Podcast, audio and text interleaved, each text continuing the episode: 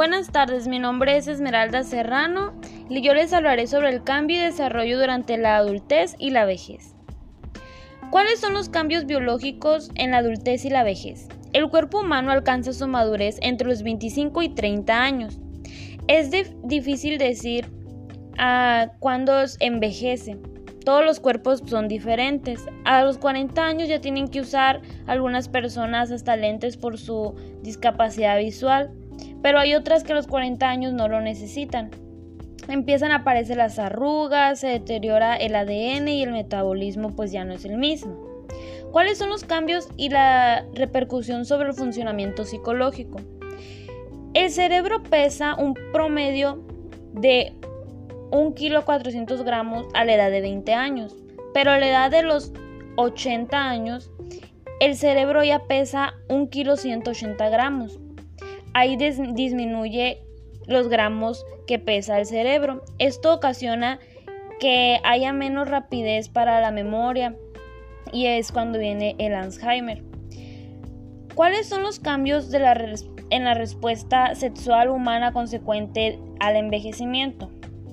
En la mujer a partir de los 35 años disminuye la capacidad de fertilidad, lo que aumenta el riesgo en abortos espontáneos. Los ovarios van perdiendo capacidad funcional y la menopausia cese desde la menstruación que ocurre entre los 48 y 50 años. En los hombres el cambio no son tan paulatinos, no están marcados por un acontecimiento similar a la menopausia. Los cambios comienzan hacia los 30 o 40 años. La respuesta sexual se va haciendo más lenta en la edad, una disminución en el número de erecciones involuntarias, el retraso de la eyaculación y el menor volumen de espermas eyaculado, el menor número de intensidad de contracciones orgásmicas y alargamiento del periodo hasta una nueva erección completa después de una eyaculación. Muestra los datos de la esperanza de vida a nacer en los países de la Unión Europea. Como puede verse en el caso de los varones, la esperanza promedio de vida al nacer es, es de los 74 años, mientras que en el caso de las mujeres es hasta los 80 años, lo que de nuevo muestra la mayor supervivencia de las mujeres respecto a los hombres. Esto ocasiona que los distintos modelos de la evolución propuestos para dar cuenta de los cambios que tienen el lugar durante la adultez y el envejecimiento pueden agruparse en dos grandes tendencias. La que quienes han descrito tales cambios como formado parte de una secuencia de estadios y la de los que se han defendido un modelo de cambios evolutivos sin estadios.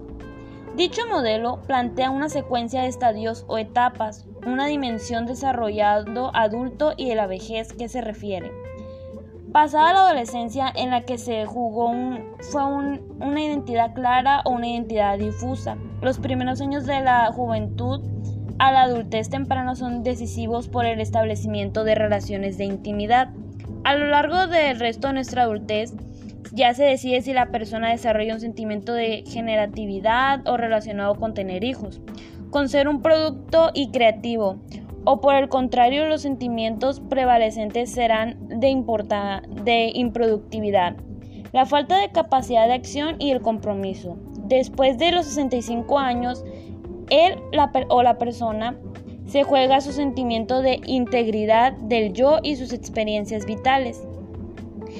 Esto causando, por último, que los rasgos se caracterizan a todas las propuestas del desarrollo en estadios. Gracias por escuchar y sigan informándose.